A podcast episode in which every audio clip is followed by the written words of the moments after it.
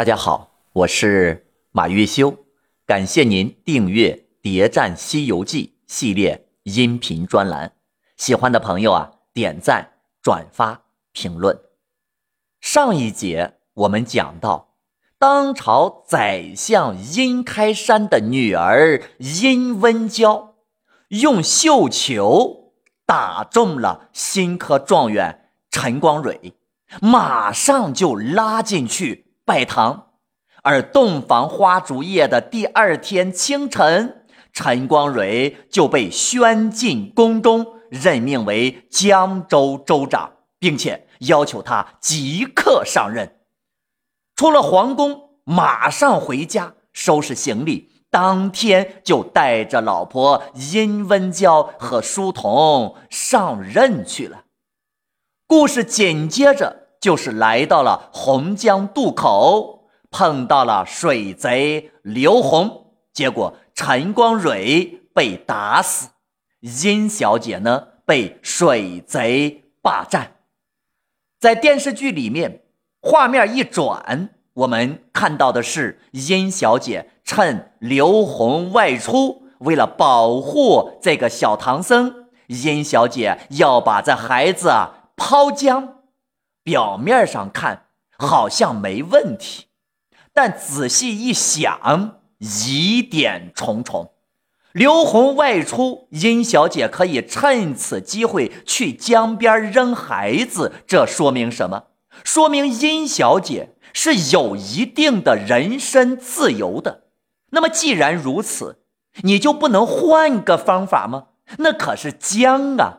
如果他真的想让孩子活命，有好多种方法，不是吗？但是他却偏偏选择了一个成活率最低的方法。那么再说了，这前一天晚上，南极仙翁托梦告诉殷小姐，让她好好照顾这个孩子。陈光蕊已得龙王相救。日后必定夫妻相会，子母团圆，血冤报仇。而殷小姐呢，不是在保护孩子，而是要杀了这个孩子。殷小姐本来是打算怎么扔的呀？我们看《西游记》原著，在附录里面是这样写的：“他日还得相逢。”但恐难以认识，即咬破手指，写下血书一封，将父母的姓名缘由一一写明，又将此子左脚上的一个小指用口咬下，以备明验。为了纪念，殷小姐把唐僧左脚上的一个小指用口咬下。那么这个咬下，应该我认为就是咬破的意思。那不管怎样吧，他也算得上整个《西游记》里面唯一吃过唐僧肉的人了。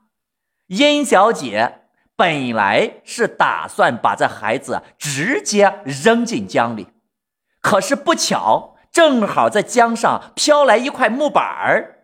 这小唐僧很有可能就是在没有任何保护的情况下，就这么被抛进江里了。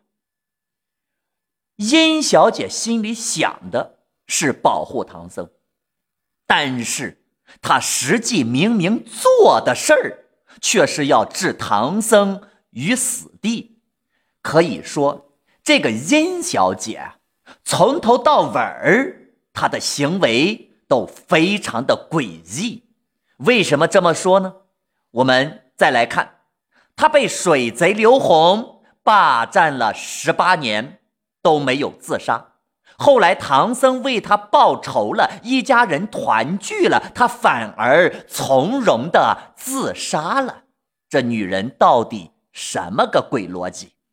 其实。要想搞清楚殷温娇为什么有这种种的诡异行为，那咱首先要搞清楚刘洪的真实身份，以及殷温娇和刘洪到底是什么关系，还有那唐僧到底是谁的骨肉，那么一切就真相大白了。唐僧后来在取经的路上，曾经回忆过自己这么一段不光彩的出生时，曾经说道：“我父被水贼所杀，母被水贼所占，经三个月后分娩了我。”也就是说，刘洪。霸占殷温娇之后的第三个月，就生下了唐僧。换句话说，在被刘洪霸占之前，殷温娇至少已经怀上这孩子五到七个月了。那么搞笑的是，陈光蕊跟殷温娇结婚还不到一个月，因为完婚的第二天就赴江州上任。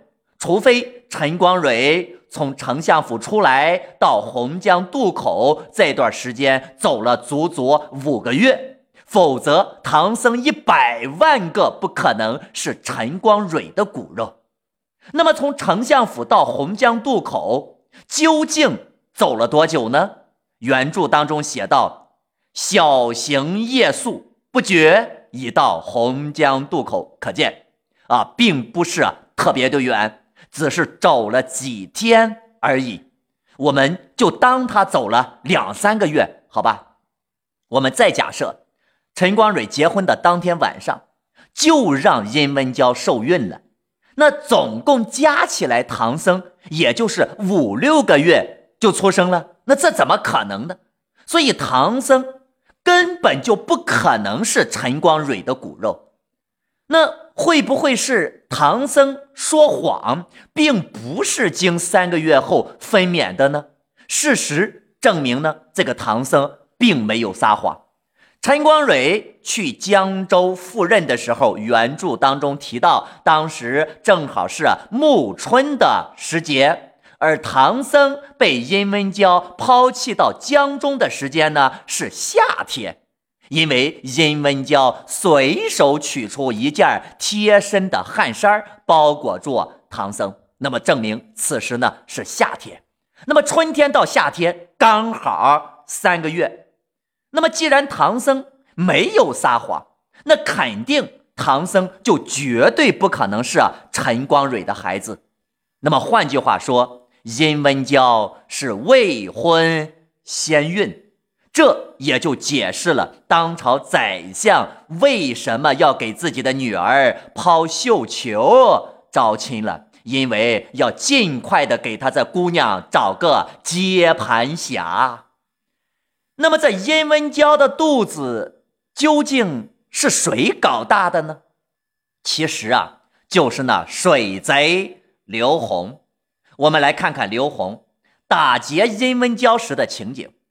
小姐见他打死了丈夫，也便将覆水去死。刘洪一把抱住他：“你若从我，万事皆休；若不从，此事一刀两断。”这句话真是耐人寻味呀！哪有强盗说这种话的？不应该是直接上吗？这哪是打劫呀？分明就是小情侣之间闹分手时说的话呀！那意思说，你若跟我过日子，我也不计较啊，你跟陈光蕊那些事儿了。反正呢，你也有了我的孩子了。那你要是不跟我过，那咱俩就一刀两断。刘红如果真的是水贼的话，那压根就根本用不着说这番话。先捶他两锤，看他老不老实，对吧？而作者用的一刀两断这个词儿实在是妙啊！那怎么判断这刘红啊不是要吓唬啊殷文娇杀死他呢？那么可以肯定的说，这话百分之百的是要闹分手。殷文娇本来就要跳河自杀，那你还用得了啊用杀死他来吓唬他吗？所以，殷小姐绝对不是怕死，她是怕分手啊，怕被分手。刘红把她的肚子搞大了，那为什么又不要她了呢？现在呀，怎么又在这个船上了呢？那只有一种解释，那就是刘红的家庭反对他跟殷文娇。刘洪是个水贼，这只是表面现象而已。刘洪如果真的是一个普通的船夫、普通的水贼，那么杀人之后必然要掠财夺女，隐姓埋名，远走他乡，找个没人认识他的地方。那怎么可能堂而皇之的冒名顶替陈光蕊的官职去上任呢？你要知道，水贼和状元。那这是两个截然不同、八竿子都打不着的两个职业，那仅仅是相貌上的差别吗？学问呢？谈吐呢？气度举止呢？对吧？等等，这些都不可能简单的能够仿得了。就算是在水贼、在船夫认识几个大字儿，但你能和当朝的状元在才学相比吗？那你到江州上任，那在江州的官场上，同僚之间都知道陈光蕊是个状元。那书法、诗词、文章，哪个不是样样出众啊？你这东西你怎么能装得了呢？刘洪冒名去上任，那你这不是自投罗网吗？而结果却是什么呢？刘洪顺利的在江州做了十八年的州长。其实。从侧面可以反映出来，刘洪这个人很有一套为官之道。那么更奇怪的是，按理说，如果水贼啊是这个刘洪，那么他应该是个好色之徒啊。那么为什么在江州的任上，他没有三妻四妾，却一心一意对待这个抢来的殷小姐呢？还有。更离谱的一点，后来捉拿刘贼时，啊，捉拿这个水洪刘贼，竟然动用了六万御林军。一个水贼应该不需要出动皇家卫队吧？由此可见，刘洪的身份实在是不简单，是连丞相殷开山都动不了的人，是需要皇帝亲自下令。才能够收拾得了他，可见刘洪要么是皇亲国戚，要么呢这背景肯定跟宰相殷开山也不分上下。那么有没有可能是皇亲国戚呢？这种可能性不大，因为刘洪最后死的实在是太惨了，被挖心掏肺抛入江中，死无全尸。皇亲国戚那不至于，对吧？如果要杀，至少也得给他留个全尸。所以只有一种可能：刘洪的父亲应该也是当朝的大官儿，而且和殷开山还是死对头。但是他们两个人的后代相爱了，双方家长都反对，结果就来了个未婚先孕。在自杀之前，殷文娇说：“做女人要从一而终。”她从的是谁呢？从的一定是刘红，而绝对不可能是陈光蕊。不然，当年陈光蕊死了的话，他怎么不一从而终去自杀呢？反而是刘红死了，他去从容的自杀了，因为刘红才是他的男人。陈光蕊只不过是个临时顶缸的替代品罢了。所谓的刘洪霸占了他十八年，实际上呢是人家有情人幸幸福福的生活了十八年。要是不幸福，这殷文娇早就去告发刘洪了。偏偏唐僧一来，所有的美好的生活，通通全部都化为了泡影。那么按这么说来，这唐僧的生父是不是刘洪啊？那么问题又来了：如果按照这样一个故事，唐僧是刘洪和殷温娇的骨肉，他们为什么要杀死这个小唐僧呢？仅仅就是因为怕在孩子日后来报仇吗？还有后来这唐僧怎么长得不像刘洪，反而跟陈光蕊一模一样呢？殷文娇见到唐僧的第一反应就是仔细的看他言谈举止，好似与丈夫一般。还有唐僧确认奶奶时。原文这样写道：“他奶奶说，嗯，你声音好似我儿陈光蕊，你呀，果是我的孙子。